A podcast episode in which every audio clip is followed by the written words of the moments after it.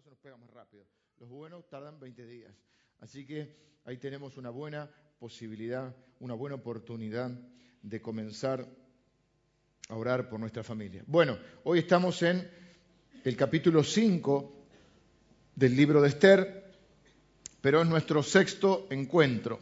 Estamos viendo capítulo por capítulo, domingo a domingo, el libro de Esther.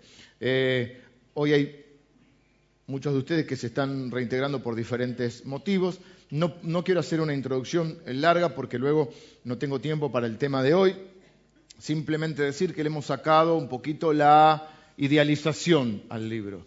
Nosotros nos gusta, eh, a mí me gusta particularmente que la Biblia es brutalmente honesta. La Biblia nos presenta a las personas como son, tal cual son, virtudes, defectos, miedos, luchas, eh, sentimientos, motivaciones, tal cual son, eh, porque no quiere que idealicemos a ninguna persona, quiere que veamos al único que es ideal, que es Jesucristo. Toda la Biblia habla de Jesucristo, del Génesis al Apocalipsis habla de Jesucristo. Él es el único, dice la Biblia, el único digno. Los demás somos seres humanos que podemos ser usados por Dios. Y al verlos a las personas en su humanidad, honestamente, a veces brutalmente, podemos hacer ejercicio espiritual y pensar, si Dios lo usó a él, me puede usar a mí. Por ejemplo, la Biblia nos muestra al rey David, el rey más importante de, de toda la historia del pueblo de Dios un hombre que la Biblia lo describe como un varón conforme a su corazón, pero por ejemplo también nos muestra que fue un re mal padre. No lo estamos juzgando, estamos describiendo lo que la Biblia dice. Fue un hombre que no ejerció una buena paternidad, que sus hijos fueron un desastre. Dijimos el día viernes, cada persona es responsable por sus actos, cada uno dará cuenta delante de Dios por sus pecados, pero los otros los que asumimos el liderazgo espiritual que Dios nos ha dado en nuestras familias, también daremos cuenta por nuestra familia. O sea, mi hijo dará cuenta por sus pecados, pero yo voy a dar cuenta por su vida. Porque el que tiene la autoridad tiene la responsabilidad. No se puede tener autoridad sin responsabilidad. Un principio básico de cualquier eh, enseñanza de liderazgo. Yo me estoy dando cuenta y me caía la ficha y me asustaba también. Yo voy a tener cuenta por esta etapa de la iglesia. Porque si yo tengo la autoridad, me gusta tener autoridad, tengo la responsabilidad. Se delega autoridad, nunca se delega la responsabilidad. Yo nunca puedo escudarme. No, pero yo se lo encargué a fulano. No, no, yo no puedo escudarme. Yo tengo la autoridad, yo tengo la responsabilidad. Yo puedo delegar autoridad, no puedo delegar nunca responsabilidad. Por poner el ejemplo y seguir con esto, que no es de acá me parece el auto, pero supongamos, si viene el vecino acá a quejarse, yo tengo que poner la cara porque yo tengo la autoridad, pero yo soy el pastor. ¿Por quién va a pedir él? Por el pastor.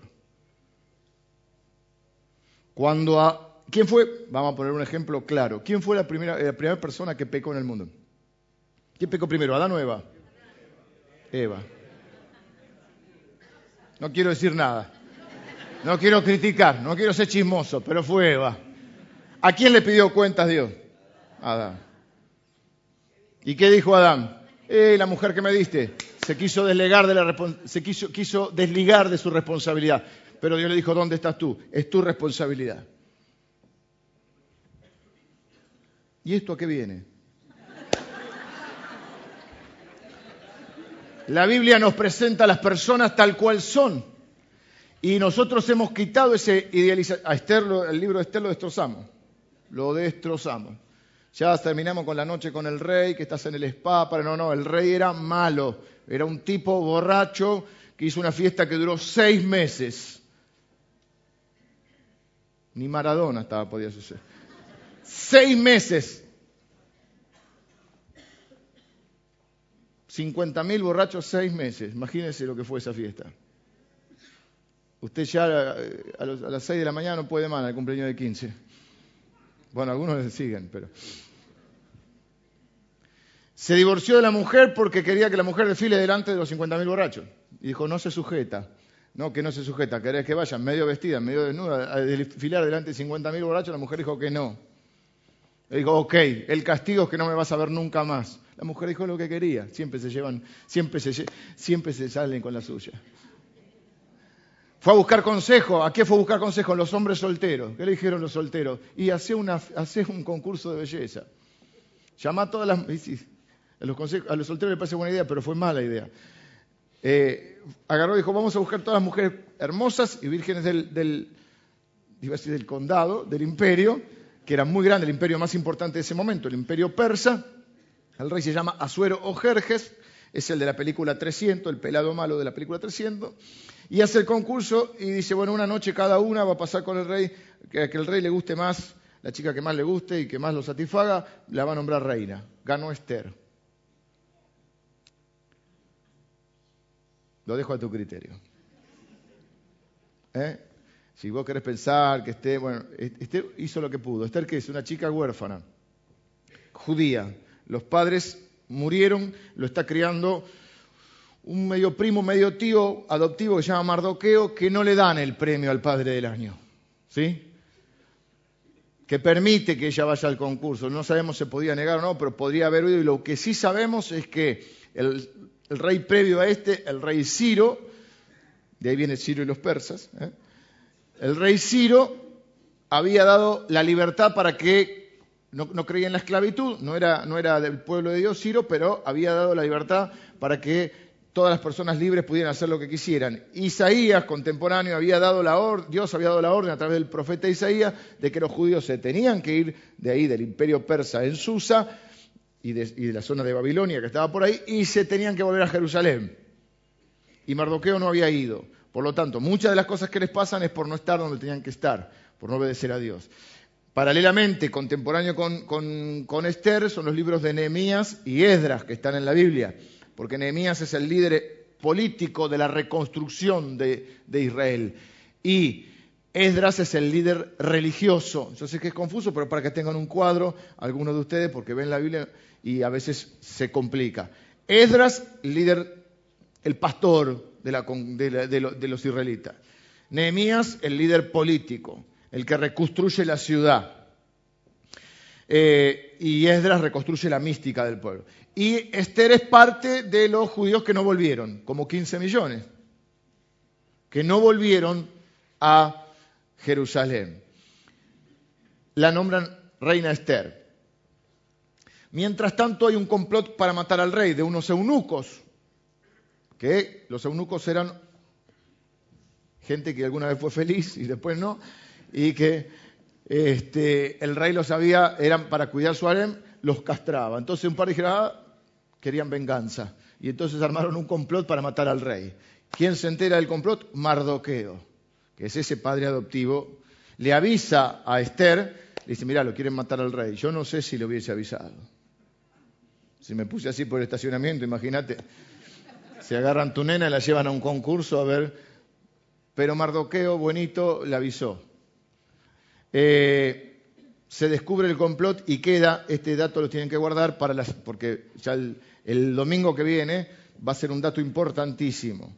Dice que se investigó todo el complot, quién era el autor intelectual, quién lo financiaba, eh, cuáles eran las cuentas del banco, todo el soborno, todo, y fue anotado todo en las crónicas del rey, es decir, en los archivos del reino. Esto es importante porque ese dato que parece a la pasada, el domingo que viene va a ser fundamental para que el pueblo de Dios se salve. Que quedó todo registrado en los archivos del rey. Pero el rey, todos pensamos, bueno, ahora le va, lo va a honrar, lo va a Mardoqueo, ni lo conoce a Mardoqueo. Y se le da por honrar y poner como así, como su segundo, como su jefe de gabinete, a un tal Amán Amán es un hombre que no va a cambiar en todo el libro. La gente que conoce a Dios cambia. Nosotros decimos que creemos que Esther no siempre conoció a Dios, que en un momento Dios se apoderó de su corazón. Al igual que Mardoqueo, porque hay un cambio. Primero los mostramos tal cual eran. No hay ningún indicio de que caminen con Dios. No oran, no leen la Biblia, no presentan ningún sacrificio ni ninguna ofrenda, comen la comida del rey, que es comida que los judíos no podían comer. Así que no nos da ningún indicio ni de que Mardoqueo ni de que Esther caminen con Dios. Pero en un momento hay un cambio en su vida capítulo 4 y capítulo 5. Se activa su fe, cambian su rol, dejan de ser pasivos para comenzar a activarse. Entonces, ¿dónde estamos? Eh, pone a este hombre que se llama Amán.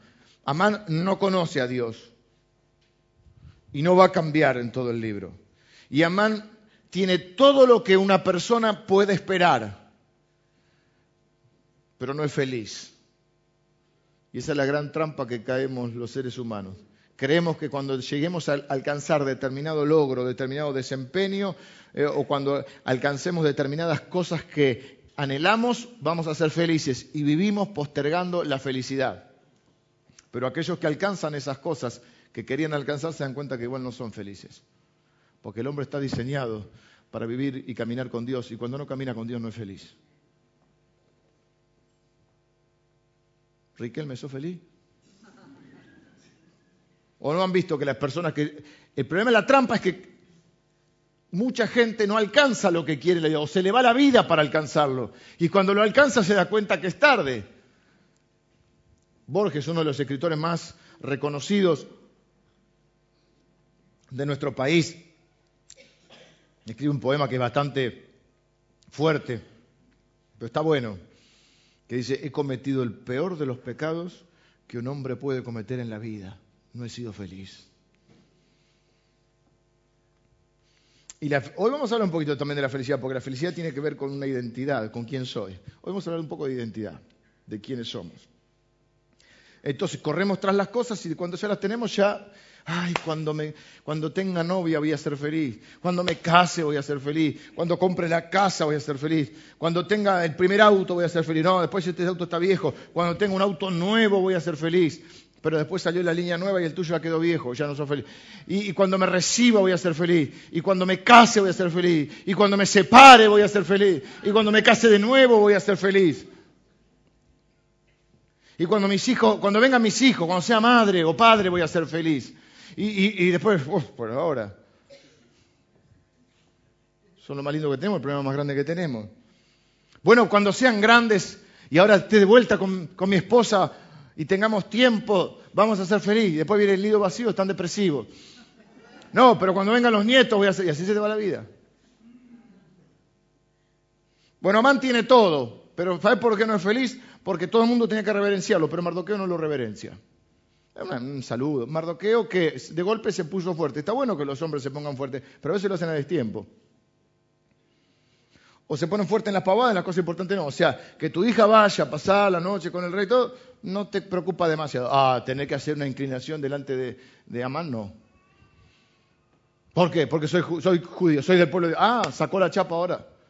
Vieron, esos cristianos nunca dicen nada, de golpe, soy cristiano. Está bien, en algún momento hay que darse a conocer, pero ellos habían vivido su, fe en privado y escondido. Le decía, este, Mardoqueo le decía a Esther, no digas nada, no digas que somos cristianos. Así vivimos cómodos y no tenemos problemas. Pero llega el momento donde se pone firme y no pensó eh, que le iba a salir el tiro por la culata. Amán dijo, no te, no te vas a arrodillar, no vas a saludar, no vas a reverenciar, no solo te voy a matar a vos, voy a matar a los 15 millones de judíos que hay en todo el imperio persa. Y ahí hay un cambio, porque todo cambio, no sé si todo cambio, pero muchos cambios en nuestra vida, permítanme que se los diga, comienzan con dolor. No siempre es malo el dolor. Usted va a escuchar a muchas de las personas que van a decir, lo que me pasó no se lo deseo a nadie, pero nunca crecí tanto como en ese tiempo. La verdad es que lo que me pasó fue feo, pero nunca sentí a Dios tan cerca. O a veces conocí a Dios a partir de mi dolor y mi sufrimiento. Porque en general muchos de los dolores tienen que ver con, malas decisiones propias o de los otros con el pecado. El pecado es desobedecer a Dios. A veces es mi pecado, a veces es el pecado de otros que me afecta. Y todo cambio empieza también con arrepentimiento. Y Mardoqueo se arrepiente y dice, no fui un buen padre. Y la verdad es que no fui activo en mi fe y no hice pública en mi fe. Quise estar en comodidad, quise pasarla bien y dije, bueno, soy cristiano, ahí medio, ni, ni sí ni no. Y, bueno, algunas cosas las hago y otras no. y bueno, pero no, no hagamos mucha historia con esto, hasta que se da cuenta que cuando tomó una decisión, eh, y, a veces pasa, no siempre que tomamos una decisión que puede ser valiente o estúpida porque es una fina línea. No siempre quiere decir que todo va a salir lindo. Yo te puedo decir, no, mira, si vos haces lo correcto, siempre te va a ir bien. No, a veces por hacer lo correcto vas a tener problemas. Porque no estamos en un mundo que piensa en hacer lo correcto. Y vamos a suponer que fue valiente y dijo, no, me voy no lo voy a reverenciar porque el único que reverencio es a Dios y hasta acá llega mi límite porque no voy a ser idólatra. Y se puso firme y ahora se le vino todo en contra. Pero el tipo activa su fe, reacciona y hace algo, hace una protesta pública. Casi el primer piquetero. Y se para en la puerta del, palacio, se viste de silicio, que era una ropa así como... Eh, de lamento, rústica, que incluso dañaba un poco el físico, se pone ceniza en la cabeza y comienza a protestar y a llorar públicamente. No está mal, se puede llorar masculinamente. Y le van a avisar a Esther y le dice, Esther, nos van a matar a todos. Hasta acá te dije que no digas nada, ahora tenés que hacer algo. Él se activó y ahora quiere que se active Esther. Y está bueno, a veces uno está estancado, a veces los que están cerca nuestro están estancados, pero uno se activa, uno se levanta en fe y activa a los demás. Y eso es lo que yo quiero con los hombres de este lugar, que se activen y asuman su liderazgo espiritual. No para ser los capataces ni los que mandan, para ser los que sirven en su familia.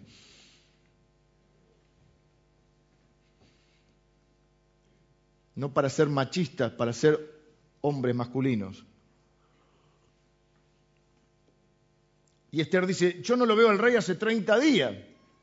Cinco años casada, hace 30 días que no lo ve. Porque no es Esther una noche con el rey, el rey es Brad Pitt, dulce, bueno, no, es Jerje, que tiene un montón de mujeres, está muy ocupado con el y hace 30 días que no lo ve. Y Mardoqueo le dice, verá que vos sos judía. Dice, al pueblo de Dios, de algún lado va a venir la ayuda. Esa es la única referencia a Dios. En todo el libro de Esther no se menciona a Dios. En, todo el libro de Esther no hay un ángel que baje. En todo el libro de Esther no hay un milagro visible. Por eso es un libro tan discutido. Pero por eso se llama detrás de escena, porque detrás de todo vemos la mano de Dios. Y yo creo que la primera referencia a Dios es cuando Él dice, al pueblo de Dios, alivio y respiro de algún lado va a venir. ¿De dónde va a venir? De Dios. Pero vos podés perecer. Entonces Esther dice, ok, oren por mí. No dice oren por mí, dice ayunen. Nosotros inferimos que dentro del ayuno está la oración. Ayunen tres días, mira, tres días tardó el Señor en liberar a su pueblo. Tres días de ayuno. En este mundo tres días de banquete, pero ellos tres días de ayuno. Ayunen y yo me voy a presentar delante del rey. Y si perezco, que perezca. Y si muero, muero. ¿Por qué? Porque el que se presentaba delante del rey sin que lo llamen, ¿Cómo es el dicho? No, el dicho es el que se va sin que lo llamen. Acá es el que se presenta sin que lo llamen, le cortan la cabeza. Hay un dibujo de la época que muestra que está el rey. El rey tenía una guardia privada que eran los 10.000, le llamaban los inmortales. Imagínate, no te pelees con los inmortales. No le estaciones en la puerta a un inmortal. 10.000 tipos. Y hay una, hay una foto que está, una foto. Sí, usted me entiende. Es, es domingo a la mañana, ¿qué quiere? Hay una pintura que está el rey sentado en el trono. En la película se ve, creo que en la parte 2, ¿no, Emilio?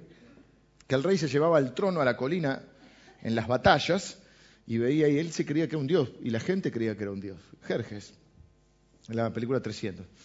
Y mm, que es la lucha contra Leónidas, que es el otro de barba que sale ahí, que es eh, griego, que ellos quieren conquistar a los griegos y no los pueden conquistar le dice, tendrán que deponer sus armas, los griegos dicen, tendrán que venir por ellas. Bravo los griegos. Aún dice hoy que en las escuelas de Grecia se cuenta esa historia. Y está sentado en el trono y hay un inmortal con un hacha enorme y alguien que se acerca. ¿Por qué? Porque vos te presentabas delante del rey. El rey tenía un cetro. Si ese día lo agarraste bien, de buen humor, tranquilo, si no estaba con mucha resaca de la noche anterior, o, y extendía el cetro, vos tenías el favor del rey. Bueno, te aceptaba y podías tener una conversación con él. Tampoco te presentabas para cualquier cosa. Si te presentabas por algo tenías que decir. Algo tenías que hablar con él.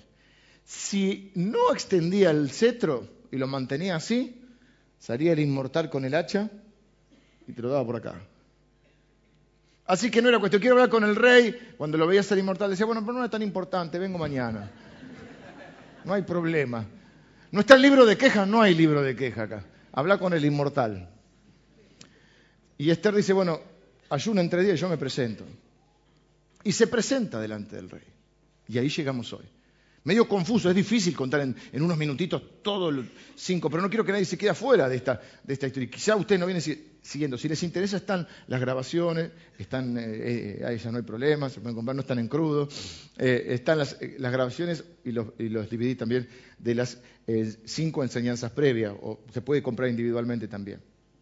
pero es más o menos lo que pasa acá. Entonces tenemos, la heroína de nuestro libro es Esther, el héroe nuestro siempre es Dios, que es, nuestro, nuestro es, esa mano invisible que se ve detrás de todo el libro. Pero Esther no es ideal. Esther es una persona común y corriente, que en las manos de Dios se puede transformar en alguien fundamental. Está bueno verlo así. Está bueno sacarle esa idealización.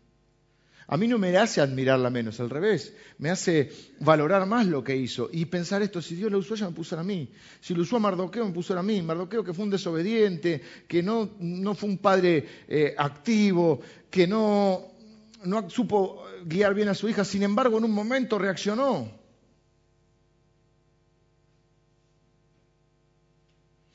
Es como la historia que nos contaban en la escuela cuando éramos chiquitos. Si vos te lo imaginás a San Martín un superhéroe, ¿Viste que usa las calzas blancas? Está, embromado. Pero bueno, va. En el caballo blanco, cruzando los Andes, vos decís, claro, este tipo reroso. Pero la realidad es que las cruzó en camilla, enfermo, echaba hecho pelota. Y la verdad es que eso lo para mí lo ennoblece más. De la misma manera, ver las personas y ver que en realidad lo importante no es cómo empezaste, lo importante es encontrarte con Dios y que Él sí cambie tu vida y le dé un sentido, un propósito, y eso es lo que te va a hacer feliz. Ser la persona con la cual o con la cual Dios soñó. Dios no hace las cosas sin sentido. Y la Biblia dice que Dios nos eligió antes de la fundación del mundo y nos creó Él. No sos el fruto de una casualidad, sos el fruto del amor de Dios. Y hoy vamos a ver eso en la identidad. Había una canción de un grupo hace algunos años que decía, ¿qué ves cuando te ves? Cuando la mentira es la verdad. ¿Qué ves cuando te ves? ¿Qué pensás de vos mismo? ¿Cómo querés que te vean los demás? ¿Qué pones en tu Facebook? ¿Qué fotos pones? Hay una que te estás tirando del ala delta para que la gente diga es un tipo aventurero. Es la única foto, que es la única vez en tu vida que... ¿eh?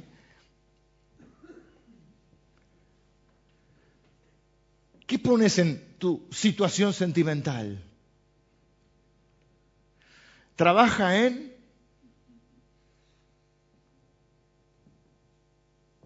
A los chicos les perdonamos, ¿viste? Los grandes a veces.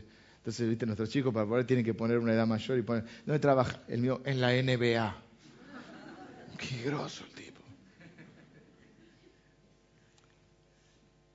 Alguien dijo que vivimos comprando cosas caras que no necesitamos para impresionar a gente que en el fondo no nos interesa.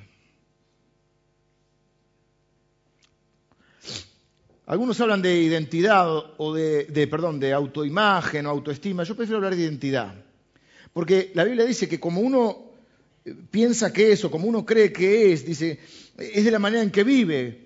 Cuál es su pensamiento en su corazón, tal es él. Uno termina creyéndose lo que es y de acuerdo a eso se determina el destino de uno. Esto empieza cuando somos chiquitos y, te empiezan a, a poner determinadas etiquetas.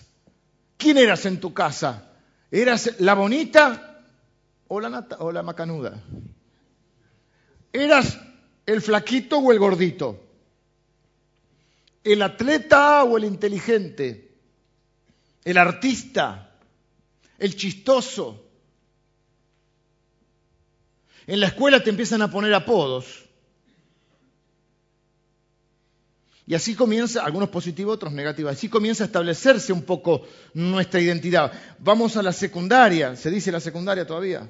EPB, GB, TT, yo me quedé la primaria, la secundaria, la universidad.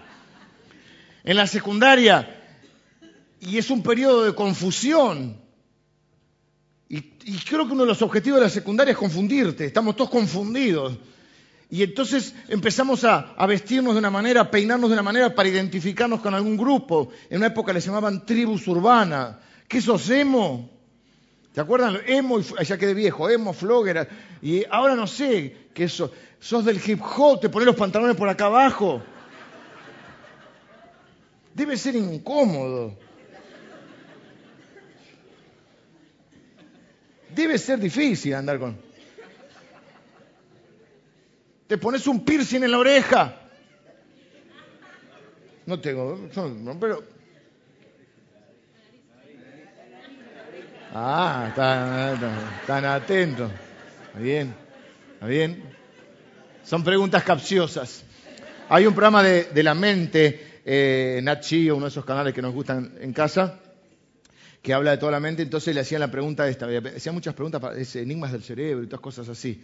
Y le decía, ¿cuántos animales llevó Moisés en el arca? ¿Cuántos animales llevó Moisés en el arca? Y la gente, de, cada especie, ¿cuántos? No, Moisés. Ah, no era el del arca.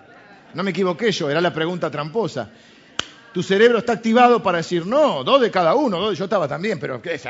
Pastor soy. ¿Qué me vas a decir a mí? Dos de cada uno. Para la parejita. No, era Moisés. ¿Te das cuenta? El cerebro. Yo dije el piercing. Te pones los tatuajes, te vestís de una manera. No podés vivir si no tenés las zapatillas. Alta llanta, dicen. Alta llanta. La gorrita, acá arriba.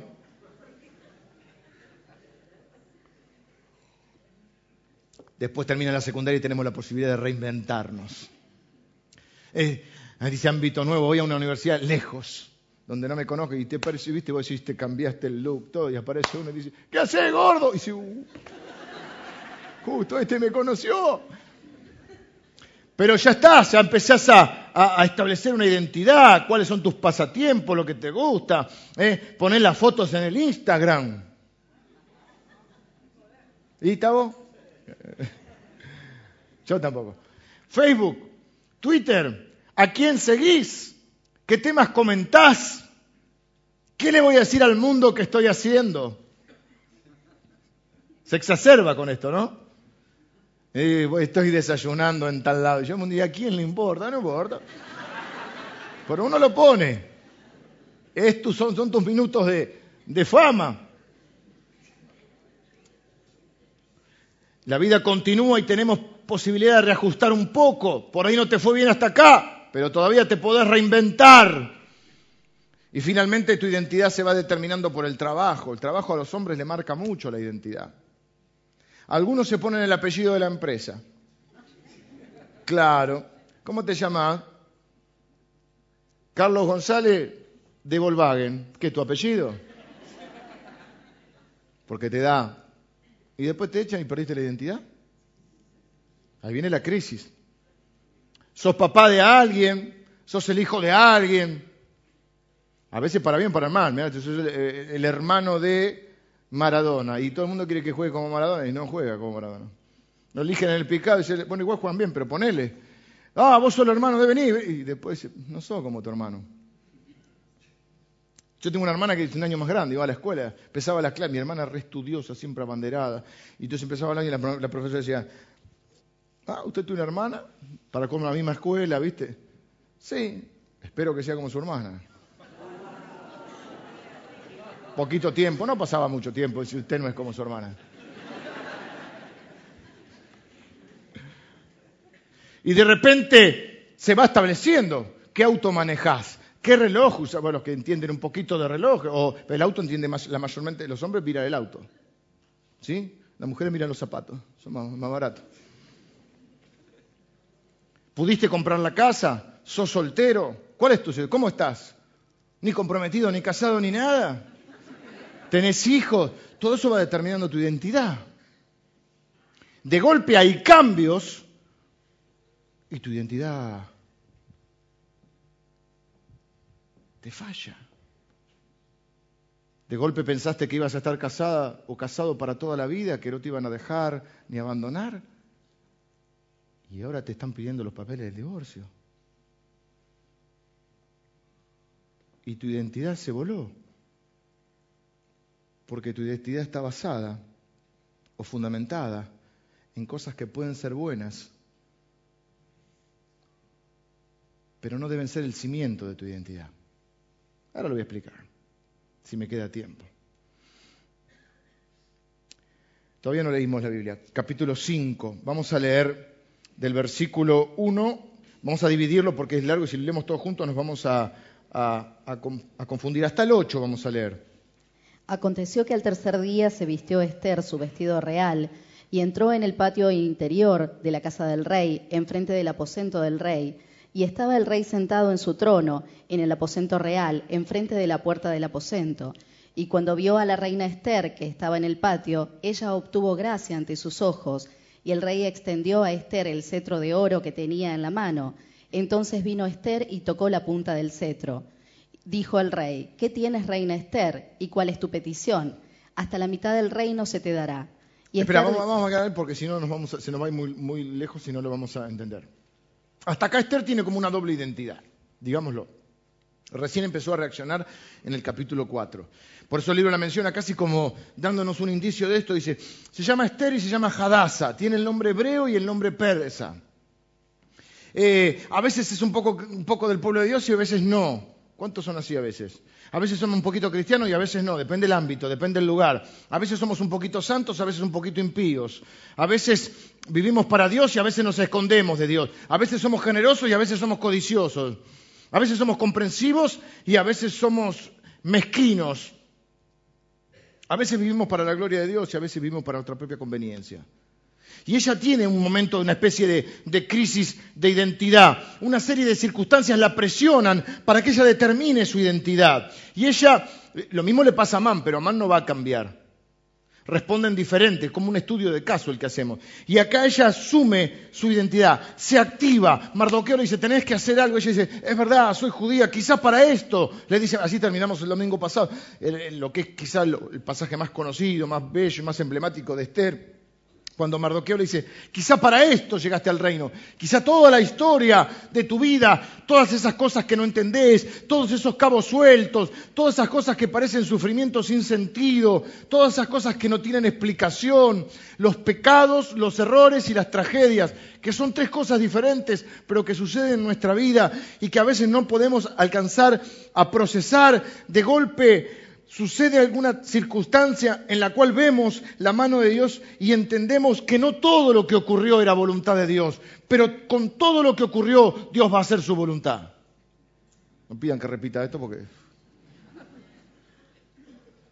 No todo lo que ocurre es voluntad de Dios. Dios no hace que nadie peque, Dios no, no tienta a nadie, sino Dios no te lo reprocharía.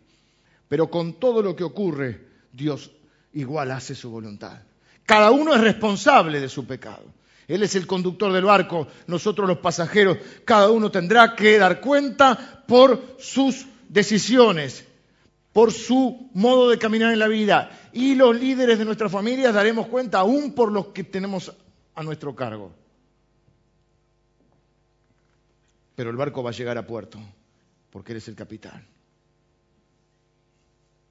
Y Esther se activa y dice, ayunen por mí. Yo si perezco, que perezca. Si muero, muero. Porque ya empieza a ser su tesoro mayor, no su propia vida, sino su relación con Dios. Y eso te hace libre y te hace perderle el miedo a todo y a todos. Si, vos, si tu tesoro mayor es la vida, vos le tenés miedo a la gente. ¿Qué van a decir de mí? Algunos te pueden matar, otros no te pueden matar, pero te pueden amargar la vida o te pueden arruinar la vida. No, por favor. Entonces vos te sometés. No, por favor, no me arruine la vida. No me deje, no me desampare. Pero cuando uno depende de Dios y Dios es su mayor tesoro, uno comienza a ser libre y a poder tomar las decisiones que tiene que tomar sin tenerle miedo a la gente. Y si perezco, me voy a presentar delante del rey. Y si me muero, me muero. Y si me mata, me mata.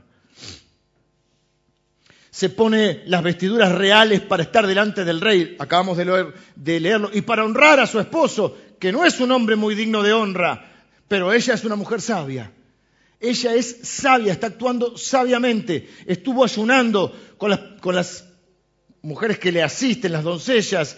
Pidió a su pueblo que ayunara. ¿eh? Las personas van a morir, hay un decreto que van a morir 15 millones de judíos. Satanás siempre tiene el mismo argumento, lo mismo que después le dijo a Hitler, lo mismo le dice a Amán, estos judíos tienen la plata, estos judíos son el problema, vamos a matarlos a todos. Satanás siempre tiene el mismo argumento tiene el mismo argumento en las iglesias. Las iglesias van creciendo, se van desarrollando. Por eso yo estoy cuidando muchas cosas ahora y les animo a cuidar en este tiempo. La iglesia está creciendo, se está desarrollando, se está expandiendo y siempre es el mismo libreto de Satanás. Los líderes que están más en eminencia, en este caso yo y algunos más, tenemos que cuidarnos mucho porque siempre caen o en inmoralidad económica o en inmoralidad sexual o en la tercera inmoralidad que es pelearse a ver quién es el más importante. Y entonces aparece un líder y se lleva un grupo. La historia de las iglesias es eso. Pero vamos a proclamar, como dijo Jesús, entre nosotros no será así. Cada uno va a servir al otro. Cada uno va a ser guarda de su hermano. Es la historia de Satanás en las familias. ¿Eh? donde comenzamos a ver a la crisis, que hablábamos de la crisis de la mediana vida, antes se decía la crisis de los 40, entre los 35 y los 45, donde nos empezamos a plantear, soy el que quiero ser, tengo la identidad que quería, soy, logré lo que quería lograr. Y empezamos a una, a una crisis total, donde de golpe empezamos, y no sé si te amo. No sé si alguna vez te amé. No sé si soy feliz. Todas preguntas que vienen en esa crisis existencial. Y quizá compramos espejitos de colores. No sé si me explico. Pero cuando uno está cimentado en su identidad, sabe que tiene una responsabilidad, sabe que tiene un propósito de Dios y sabe que vive para eso, para justificar su existencia en la tierra porque más allá de esta vida, sin echarle miedo a nadie, vamos a estar dando cuenta delante de Dios. Y yo quiero escuchar delante de Dios que Dios diga, bien, buen siervo y fiel, sobre poco has sido fiel, sobre mucho te pondré. Ella honra a este hombre que no merece honra, pero ella va a pedirle al rey, pero lo honra porque sabe que, según el concepto del rey, la mujer anterior no lo honró y la, echó. Así que ella va a, pedirle algo al marido, va a tratar de reconstruir una relación que está media, media rota, pero lo respeta, no lo grita, no pone los brazos así, hace... No le berrea, lo respeta. Te dije, vos siempre mismo. No, querida. Está bien que aconsejes a tu marido, debes aconsejarlo, porque el hombre es medio a veces. Cuidado con ese, ese te va a estafar. No, pero si Carlito es macarudo, va como un asado, ese te acuesta. Y tiene razón. Tienen una percepción. El problema a veces es cómo lo dicen. Antes había. Antes había unos. ¿Se acuerdan los tocadiscos? Los más viejos, los tocadiscos, venían en 45, en 16, en 32. Y cuando le cambiaba, decía, bueno, no te escucha. Tu hijo no te escucha. No es Si le gritas siempre, no te escucha, dice la loca de vuelta. Tiene que haber inflexiones en la voz. Tiene que haber momentos donde hablas y momentos donde elevas un poquito la voz. Pero no, no, sé los tonos, yo pero no puede estar siempre en un. Tíreme un do menor, un sol. ¿Cuál es un agudo? No sabe música usted tampoco. Chuma, tirame un tono alto un fa, uno alto así de esos que... Un si bemol, que es bien así, ¿no? Entonces ya no le grita, no le taladra el cerebro, ¿eh? no lo reprocha delante de los diez, porque aparte no delante de los diez mil inmortales, porque es la autoridad. Entonces ya la otra Basti hizo algo que a él no le gustó y, todos le dijeron, mirá, si no podés gobernar a tu mujer, no podés gobernar. Si me gritás acá, mi amor, gritame en casa. Me gritás acá, van a decir, si no podés gobernar a tu mujer, ¿cómo vas a gobernar a los demás? Eso le dijeron a Jerjes. Y ¿sabes qué le dijeron los consejeros? Y todas nuestras mujeres se van a levantar. En... Entonces ella lo respeta. Qué unción que tengo, mira, se mueven Yo me la imagino dulce, amable. Y uno puede, si ustedes son inteligentes, son bichas, gracia. Yo dije que uno no puede escudarse en no me gusta como me lo dijiste para no escuchar las verdades. Todos queremos escuchar cosas lindas. El rey no quiere mala noticia, por eso no lo recibe. Por eso Mardoqueo, llega hasta la puerta, porque se está quejando. Al rey no hay que traerle malas noticias. Hay muchos de nosotros que hacemos así. Queremos solo amigos que nos digan todo, qué lindo, que nos aplaudan, que hagan la ola cuando entramos, sí. ¿eh?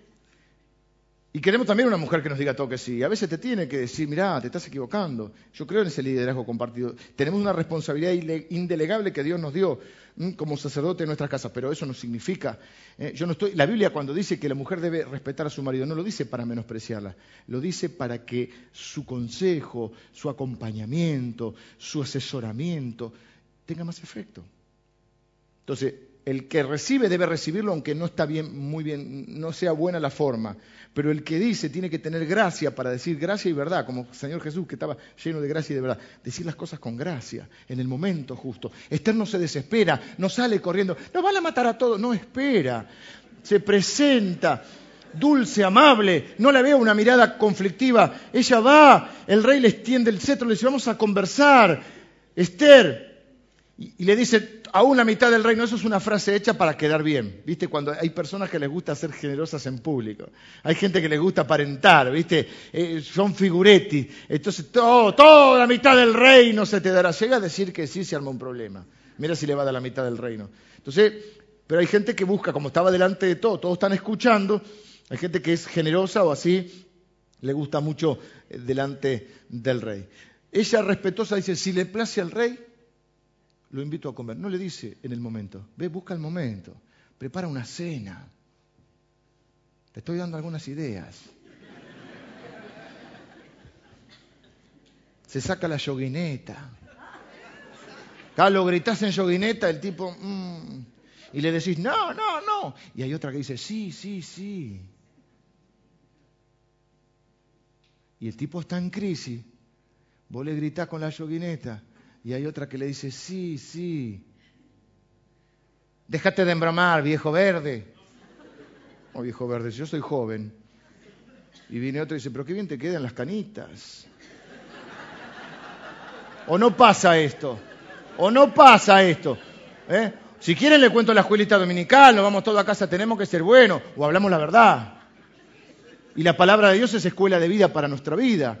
Entonces hay momentos que hay que mandarlo nene con la suegra, con invertir viejo, pagarle una niñera.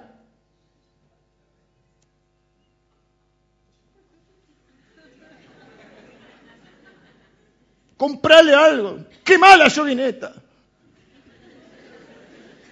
Mandar a la peluquería. Carísima la peluquería ahora está. Está. Pero acá que haya hermanas peluqueras. La peluquería es una inversión que yo no sé si cambiar el auto o ir a la peluquería de mi esposa.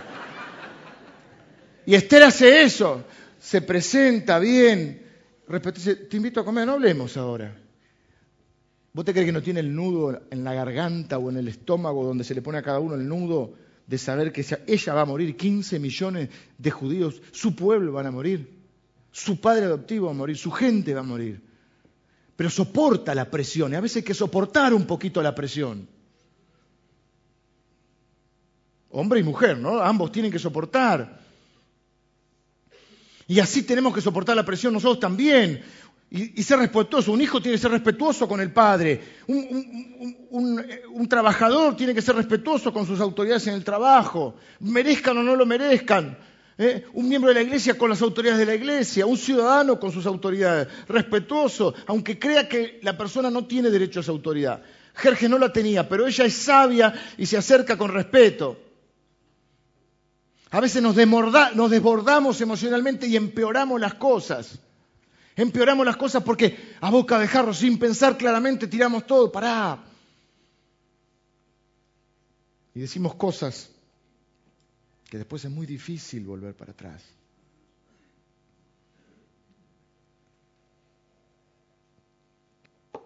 ¿Qué tendría que haber hecho o qué hubiese hecho si estaba desbordada?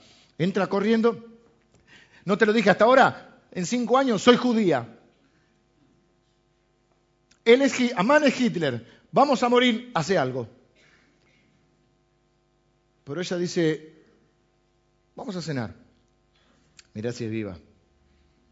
No, sí, la mujer comió de la manzana. No era manzana, no dice, pero comió antes, ¿eh? Comió antes. Nosotros estamos preguntando de qué pasó y ella ya sabe. Está... Mira lo que hace, mira lo que hace. No sé si lo leímos. ¿Hasta dónde llegamos? ¿Hasta cuál leímos? Hay que leer. Hay que leer hasta el 8, por lo menos. Y Esther dijo, si place al rey, vengan hoy el rey y Amán al banquete que he preparado para el rey. Respondió el rey, daos prisas, llamad a Amán para hacer lo que Esther ha dicho.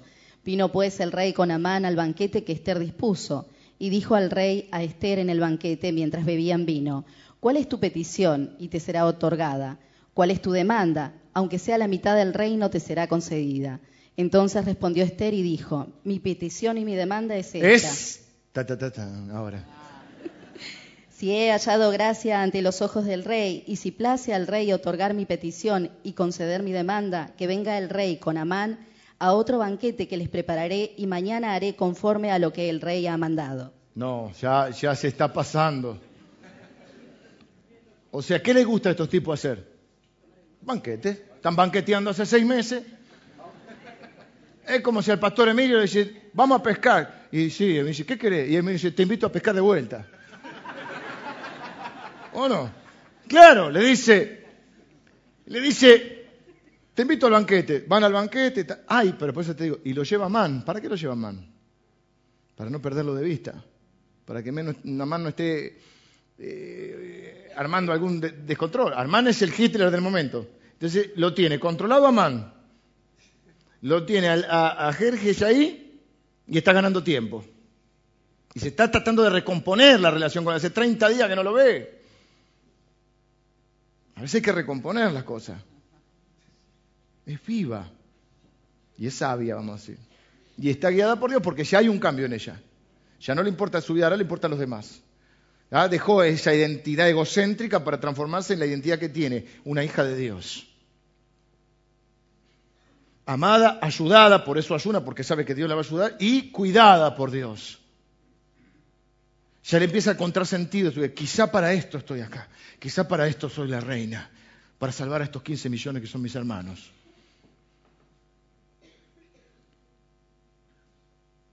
¿Qué querés, Esther? Porque acá te arriesgaste la vida. O sea, ella arriesgó la vida. ¿Para un banquete? ¿Qué querés? Hasta la mitad del reino. ¿eh? Te digo, está haciendo... eh, se está agrandando, está haciendo facha. Y ella le dice, ¿sabe qué quiero? Que vengas mañana de vuelta. Y que vengas con Amán.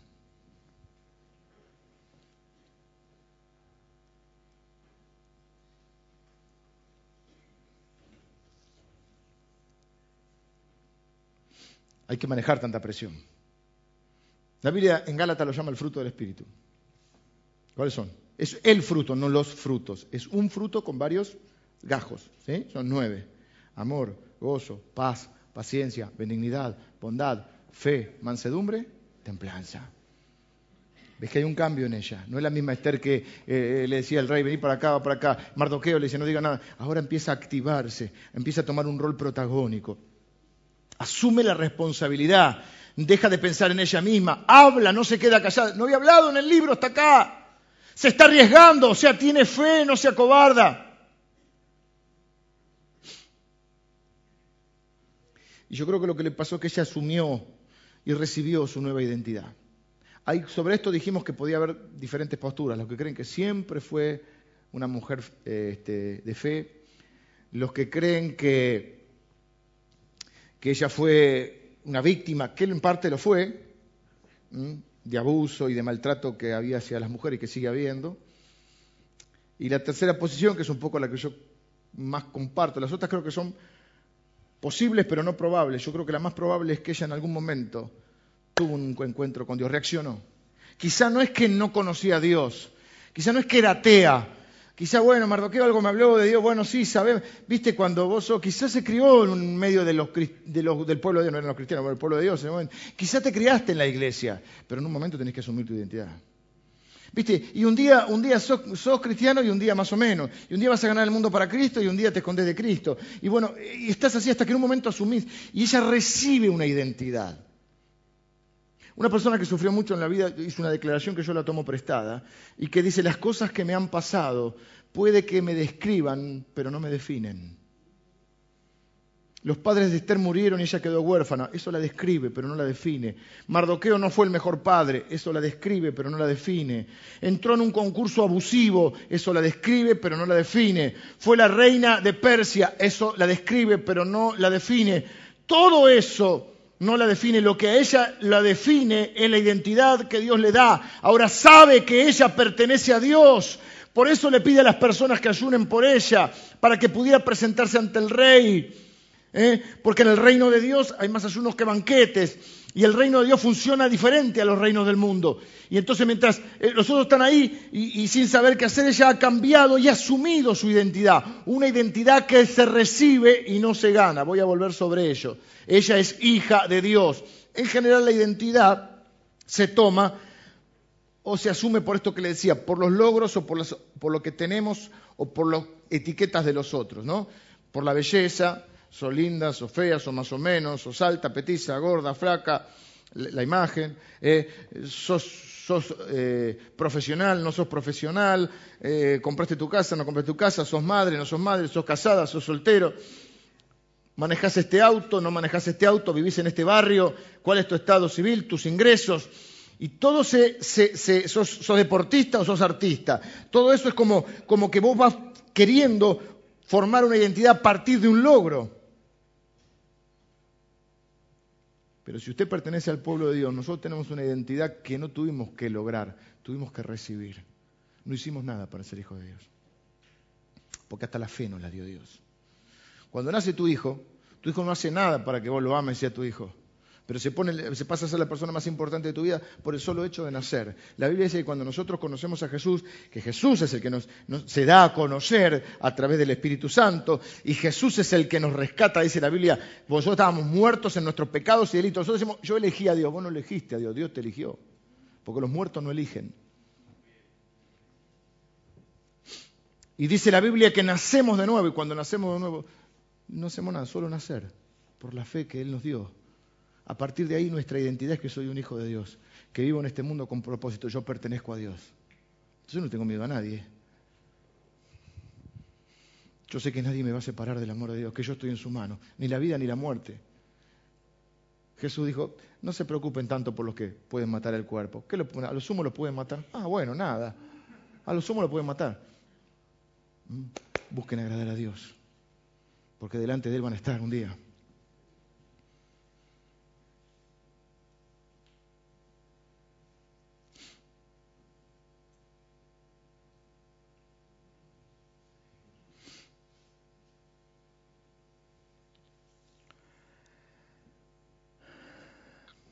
Voy a, saltear un poquito.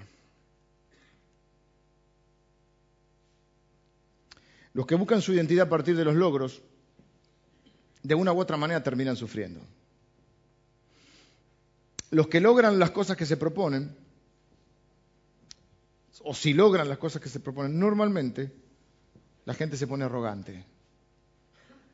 Los demás no son como yo, no son tan inteligentes como yo, no se esforzaron como yo. Si yo lo logré, tendrían que poder lograrlo, sin importar el contexto, la vida de cada uno. Nos ponemos arrogantes, nos escudamos en esas cosas, nos, nos, maquillamos detrás de eso.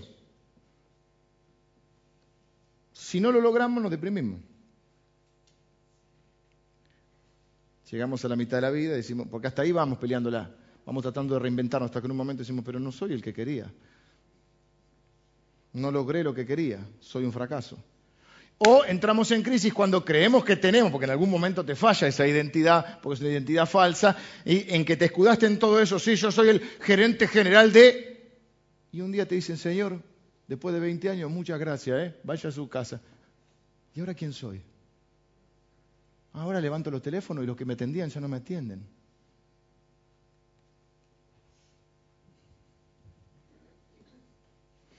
Mi identidad es ser la mujer de este hombre. Y ahora este hombre que, que, me había prometido que nunca me iba a dejar ni desamparar, ahora dice, no te amo más. El viernes dijimos que hay una diferencia entre contrato y pacto. El matrimonio es un pacto, no un contrato. no hablen de contrato matrimonial, porque en el contrato se busca el beneficio propio, en el pacto se busca el beneficio del otro.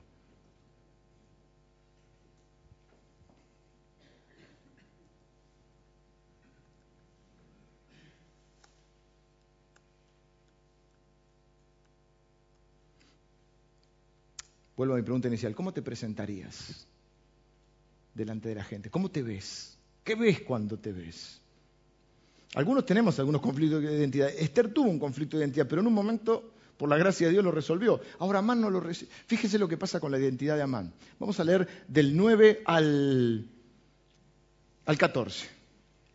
Y salió Amán aquel día contento y alegre de corazón, pero cuando vio a Mardoqueo a la puerta del palacio del rey, que no se levantaba ni se movía de su lugar, se llenó de ira contra Mardoqueo. Pero se refrenó Amán y vino a su casa y mandó llamar a sus amigos y a Ceres su mujer. Y les refirió Amán la gloria de sus riquezas y la multitud de sus hijos y todas las cosas con que el rey le había engrandecido y con que le había honrado sobre los príncipes y siervos del rey. Y añadió Amán, también la reina Esther, a ninguno hizo venir con el rey al banquete que ella dispuso, sino a mí, y también para mañana estoy convidado por ella con el rey. Pero todo esto de nada me sirve cada vez que veo al judío Mardoqueo sentado a la puerta del rey. Y le dijo Ceres su mujer y todos sus amigos, hagan una horca de cincuenta codos de altura, y mañana di al rey que cuelgan a Mardoqueo en ella, y entra alegre con el rey al banquete, y agradó esto a los ojos de Amán, e hizo preparar la horca. ¿Cuál es la identidad de Mardoqueo? ¿Qué le gusta a Mardoqueo? Le gusta el poder. Amán, perdón. Le gusta el poder, le gusta la gloria, le gusta ser reconocido, ¿eh? le, gusta que le gusta el control. Le gusta controlar todo. ¿Y qué pasa? Su identidad se basa en su éxito y está en su, en su pico de popularidad. ¿eh? Su identidad la basa en ser conocido. ¿Vieron que hay gente que va a la tele y con tal de ser conocido hace cualquier cosa? Amán está contento porque la reina lo invitó a él y dice, ¿sabes qué? Voy a cenar con el rey. Ah, mucha gente no. Solamente yo, el rey y la reina. Bueno, todos acá tenemos gente que admiramos, viste que en la lista dice, ¿con quién te gustaría, no cenar, por lo menos encontrarte? ¿A quién te gustaría conocer? Nombren alguno. Y con esa actitud no vamos a lado. A Messi. Lo... Palito Ortega, mira vos. Me mató con esa. ¿eh? Vamos, palito, todavía. Mira vos. Hubiese esperado otra respuesta. Pero Palito Ortega vive en Luján, no está tan lejos. Tenés que ir caminando a Luján. Eh, ¿Qué otro? ¿Otro? ¿No, quieren conocer a nadie? Vamos. Kevin Conner. Ah, ya estás, ya estás, ya estás un poquito más, más picante. ¿Quién más? Marcos Witt. Bueno. Dante Gebel. César Banana, pues ¿quién tiró César Banana? Conociéndote. Vamos, muchachos, algunos, tiren uno. No me tiren una. ¿Quién? Maradona, sí, hay que agarrarlo en algún momento más o menos. Bueno, no están con ganas de conocer a nadie, está bien. A la presidenta. Bueno, Dios te bendiga. Sigamos. Está bien, está bien, es la presidenta. El rey Jerjes, todo, bueno. Eh, este. A Griesa, ¿quién quiere conocer al juez Griesa? A los fondos buitres. Oh, hermana, hermana, tan picantes hoy, ¿eh? Este es el mejor día de su vida. En la lista de los que él quiere conocer está el rey Jerjes. En este momento, que están, que están en la historia, Jerjes es el hombre más importante del mundo. Y antes no había así deportista, cantante, nadie nombró una estrella de rock. Bueno, Palito. Palito no es rock, dice que sería pop. Club del Clan.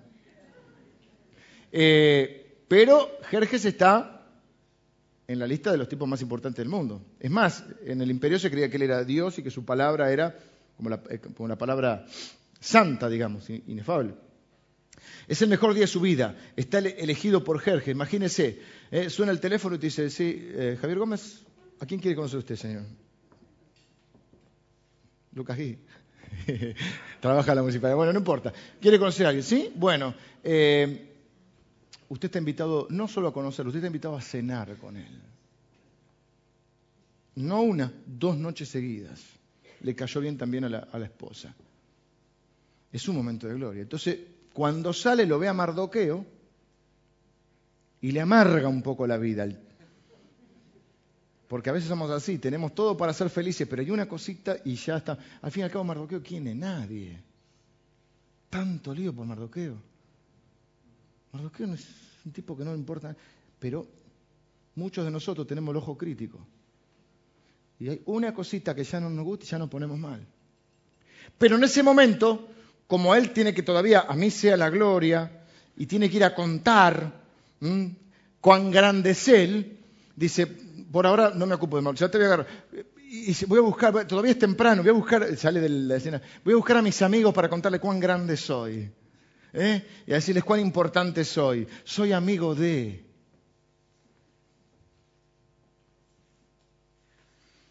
Rápido, está tuiteando. Tengo que ponerlo en Instagram. La, selfie con Jerjes.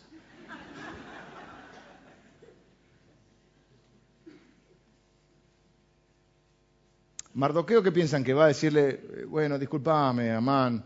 No, no sabemos si es valiente o estúpido, pero el tipo, viste que es una fina, una fina raya. A veces la valentía y la estupidez están ahí. Y, y, y, dice, ah, ¿qué tal, Amán? No voy a inclinarme hoy. ¿Qué tal la cena? ¿Bien? No voy a inclinarme hoy. Eh, cariños para tu esposa, no voy a inclinarme hoy. Y el otro se va encendido en ira, pero lo odia al tipo, pero tiene que ir rápido a contar su gloria. Eh, entonces va y escucha el consejo de su familia. Fíjate el versículo 13. Sin embargo, en un momento no puede nada me satisface. Cada vez que veo al judío, ya hay una forma, ¿no? Sentado en la puerta, se me revuelven las tripas, dice el tipo. y entonces le dice la mujer, que no es sabia como ustedes y los amigos, hace una horca de 25, 25 metros. No había grúa en ese momento. Y manda a horca a ese cuatro de copas, si vos sos grosso. Tenés razón, vieja. Cuando tenés razón, tenés razón. Y manda a hacer la horca y dice, me preparo para el siguiente banquete. Es la segunda persona más poderosa del imperio. ¿eh? Tiene esposa, es rico, es amigo del rey, cena con ellos, tiene amigos, puede hacer lo que quiere, toda la vida es perfecto, pero una cosita que no, no sé si te suena. Piedrita en el zapato, dicen por ahí. El problema subyacente, con esto termino porque ya es la hora y me quedó media, media predicación afuera. Pero vengan los músicos, tengo que terminar. Ya son las 12, ya tendría que haber terminado. Eh, el problema subyacente en la Biblia, obviamente el problema es el pecado, pero ahí subyacente con el pecado está otra cosa que también es pecado, que es la idolatría. El problema a veces no son las cosas buenas, no es malo tener un trabajo, no es malo tener logros, no es malo estudiar, prepararse, avanzar, comprar la casa, casarse, tener hijos, tener un buen auto, dos autos, moto, lancha. Yo no veo nada malo en eso. Uno se conforma, dice, con las pequeñas cosas de la vida. Una pequeña mansión, un pequeño BMW, pequeño yate. No está mal eso. No está, ¿Cómo va a estar mal ser padre o, amar a alguien y, conformar una familia? ¿Cómo va a estar mal estudiar y prepararse? ¿Cómo? No estamos hablando de que, que es un fracaso en la vida. Lo que estamos diciendo es que esas cosas no nos definen, nos describen. Dios es el que nos define. Mi identidad no está en eso. O sea, yo puedo, yo sigo siendo quien soy. A mí me gusta tener un buen auto y si mañana no tengo un buen auto, sigo siendo quien soy. Y puedo tener un buen empleo una buena empresa y si mañana no tengo la empresa, sigo siendo quien soy. Y puedo amar a alguien, pero si alguien mañana me rechaza y no me ama más, sigo siendo quien soy. Porque mi identidad no está fundada en esas cosas. El problema es cuando esas cosas le damos el lugar que tendría que tener Dios en nuestra vida, porque al fin y al cabo Dios es el que nos da la identidad. Pero si la identidad te la, te la da un objeto o una persona, el día que eso no está, vos te sentís que no sos nada. El problema es cuando a cosas que aún pueden ser buenas les damos el lugar de Dios. ¿Y Amán a qué le dio el lugar de Dios en su vida? Al reconocimiento, al respeto. Entonces, como había uno que no lo respetaba según su entender, que no lo reconocía, el tipo no podía superarlo.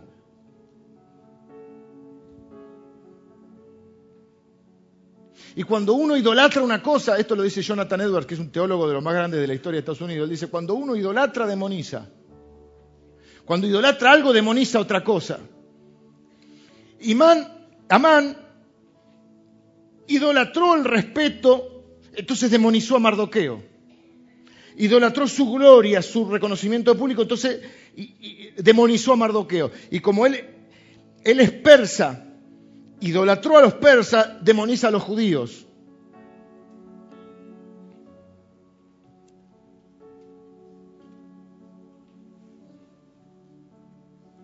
Y uno se tiene que preguntar si en la vida no hay algunos ídolos que tienen que caer. Porque cuando hablamos de idolatría, en general creemos que estamos hablando de dioses falsos. La Biblia, hace, nosotros tenemos muchas categorías de personas, pero Dios hace dos categorías. Por eso digo que el problema subyacente en la Biblia es la idolatría. Dios hace dos categorías, adoradores e idólatras, porque el ser humano está preparado para adorar y algo va a adorar. Entonces, o adora a Dios, que serían los adoradores, o idólatras, que son los que adoran otra cosa. Tienen otro Dios. Para uno su Dios es su esposo, su, su, su amado. No me dejes, no me desampares. Para otros es su trabajo. Si pierdo ese trabajo me muero. A veces son objetos, a veces son personas. Pero Ezequiel 14 dice que nosotros erigimos nuestros ídolos en nuestro corazón y el problema no está afuera, el problema está dentro, el problema es, parezco Arjona, es cuando yo vivo por algo o por alguien que no sea Dios.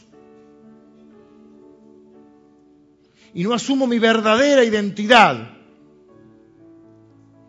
Y entonces mi ídolo es lo que yo quiero que los demás vean de mí y lo que yo quiero mostrar a los demás y lo que yo quiero lograr. Y si no logro eso, demonizo todo lo otro.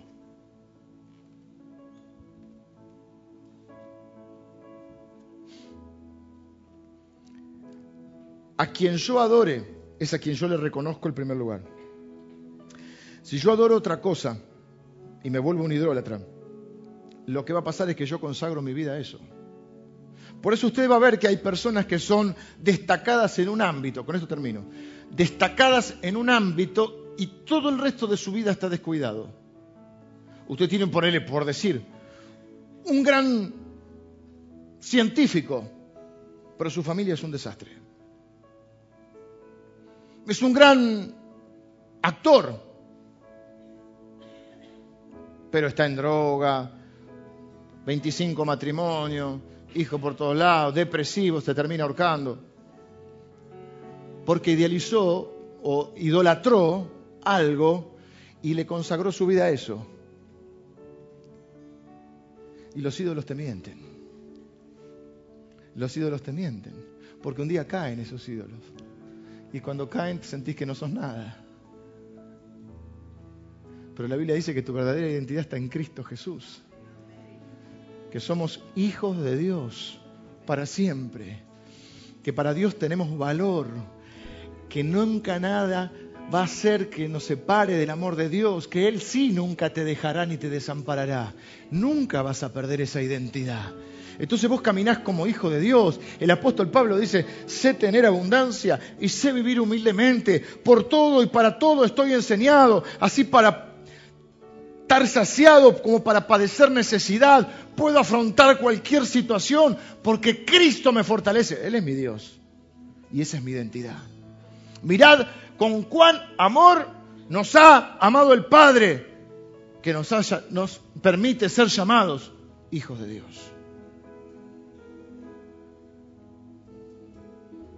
Entonces no hagas ni de tu profesión, ni siquiera de tu familia, que es quizá lo más amado que tenemos, no hagas un ídolo. No hagas de eso tu identidad. Esas cosas te pueden describir, pero no definir. Dios es el que te definió.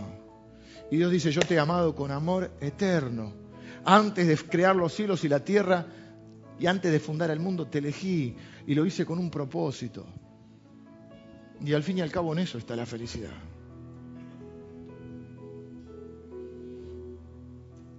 Yo no me voy a adelantar el domingo que viene, no se lo pierdan, el domingo que viene está buenísimo lo que, viene, no por mí, sino por lo que sigue. Parece una película, es tremendo. Pero Amán termina mal. Amán termina mal. Porque los ídolos te mienten. Entonces yo quiero preguntarte, ¿a qué estás consagrando tu vida? ¿Por qué estás luchando?